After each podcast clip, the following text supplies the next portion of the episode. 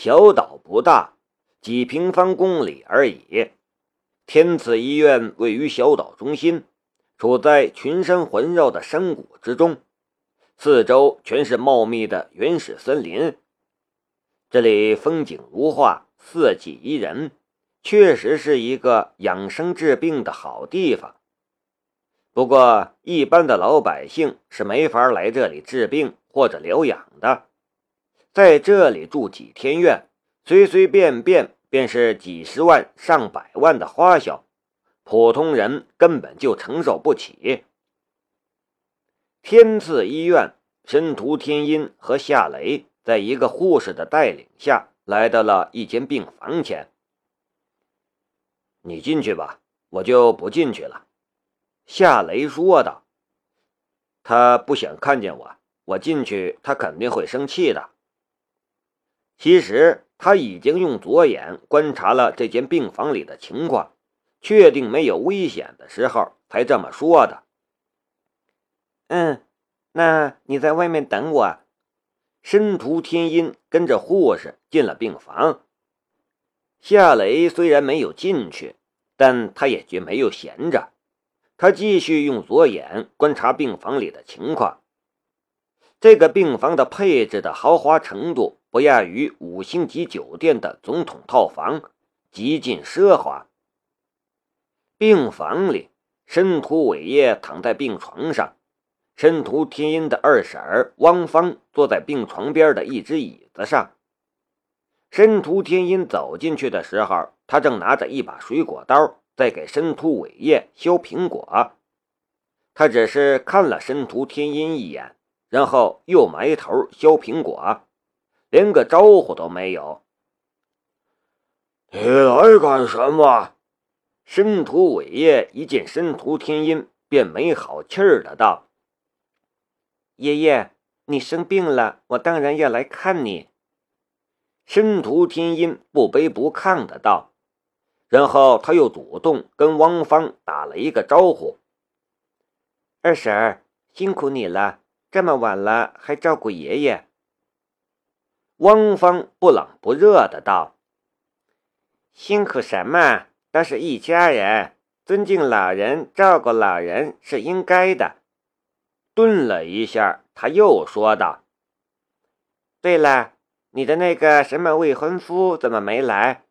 这样的事情，他怎么也不来看看老爷子？”申屠天音下意识的回头看了一眼紧闭的房门。申屠伟业也看了一眼房门，眉头顿时皱了起来。怎么，他还真是有脸来？就在门外。也不知道为什么，申屠天音点了一下头。汪芳啪一下将手里没削完的苹果砸果盘里了，人也腾的一下站了起来。瞪着门口的方向，人来了却不进来，什么意思？老爷子生病就是被他气病的，他居然不进来道歉！天音，不是我说你这样的男人靠不住，你怎么就非要跟他在一起呢？他并不知道，他看着门板的时候，夏雷其实也正看着他。夏雷的心里暗暗的道：“汪芳也在这里，她显然是知道她的丈夫和儿子想干什么事情，所以她也参与了。那么，申屠伟业也参与了吗？”想到这里，夏雷的视线忽然移到了申屠天音的脸上，虽然只是一个侧面。但他却也看到了申屠天音的皓眸里的泛起的水花，这一刹那间，他的心也微微疼了一下。就申屠伟业的气色而言，还有说话时的洪亮声音，他就算是有病，也不会很严重。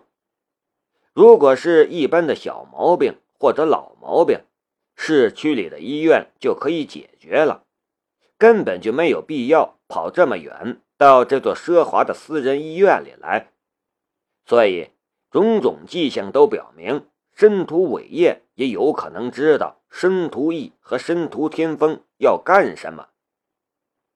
这就是让申屠天音感到悲伤的原因。他的亲爷爷也希望他死。病房里，申屠天音用袖口擦拭了一下眼角。哭什么哭？我还没死呢！申屠伟业并不领情，语言很粗暴。申屠天音苦笑了一下：“爷爷，你说什么话呢？你不会死的。”你会长命百岁。你喜欢男孩，天风哥和嫂子一定会生下一个男孩的，也就是你的曾孙子。你还要看着曾孙长大，读大学，娶妻生子，五世同堂呢。听到五世同堂，申屠伟的脸色总算是和软了一些。他说道。你让那小子进来，既然来了，躲在外面不进来算什么？申屠天音转身来开了房门，他对夏雷说道：“我爷爷让你进去。”夏雷点了一下头，走进了病房里，他面带笑容：“老爷子，感觉好点了吗？”哼。申屠伟业就只是冷哼了一声，看夏雷的眼神也充满了厌恶与憎恨。阿姨好，夏雷又笑着跟汪芳打了一个招呼。别假惺惺了，有话快说，说完了出去。汪芳更不客气。二婶儿，申屠天音不高兴了。汪芳跟着摆了摆手：“好了好了，我知道你又要护着这小子，我不说话了，行了吧？在你眼里，我这个二婶儿还不如一个外人。”夏雷并没有将申屠伟业和汪芳的冷嘲热讽放在心上，他的左眼微微一跳，申屠伟业的身体情况便一览无余的。进入到了他的左眼的视线之中。申屠伟业的身上没有半点伤痕，不存在外伤，他的血液流速正常，心肺的能力也不存在问题，他的其他器官也没有明显的发炎或者别的病理性特征，所以也很正常。一眼透视，他也得到了一个结论：申屠伟业。果然是装病。小雷，你就一句话就没有话要跟我说了吗？申屠伟业这才出声说话，很是不满的样子。夏雷从申屠伟业的身上移开了视线，漫不经心的扫过正常视野里的所有东西，他并没有结束左眼的透视状态。说话！申屠伟业怒了。夏雷的视线停顿在了摆放在床头柜上的一只花篮上，他看到了一只隐藏在花篮里的微型摄像头，那是一只非常先进的摄像头，上面还有捕捉声音的信号孔。显而易见，这间病房里的一切都在这只微型摄像头的监视之下。包括所有人说话的声音也会被捕捉，传送到终端。呃，夏雷清理了一下嗓子，脸上还是带着笑容。老爷子，我知道你讨厌我，但我不是坏人，我会好好带天音的。我把你气生病了，这事儿是我不对，我向你道歉，好不好？你大人有大量，你就原谅我吧。申屠天音也帮腔儿道：“爷爷，你就原谅他吧。”好了，看在天音的份上，这次我就原谅你了。申屠伟业很不情愿的样子。夏雷跟着说道：“呃，谢谢老爷子，我一定会改掉我身上的毛病的。”哼！申屠伟业冷哼了一声，不想跟夏雷说话了。汪峰说道：“就这样吧，时候也不早了，医院有酒店，你们暂时住下，明天再来看老爷子吧。他是病人，要早休息。”好吧，雷，我们走吧，明天再来看望爷爷。”申屠天音说道。夏雷却说道：“呃，等我一下，我上一下洗手间。”汪峰露出了厌恶的神情：“就你事儿多。”夏雷也不斗嘴，捂着小腹，快步走进了洗手间。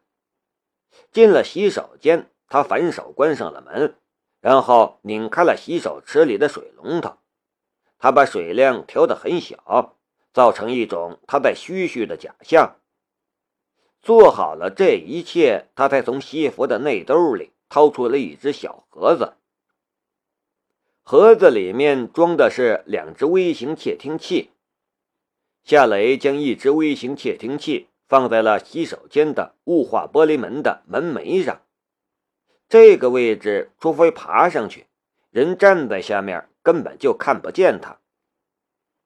放好了窃听器，夏雷关掉了水龙头，然后冲了一下马桶。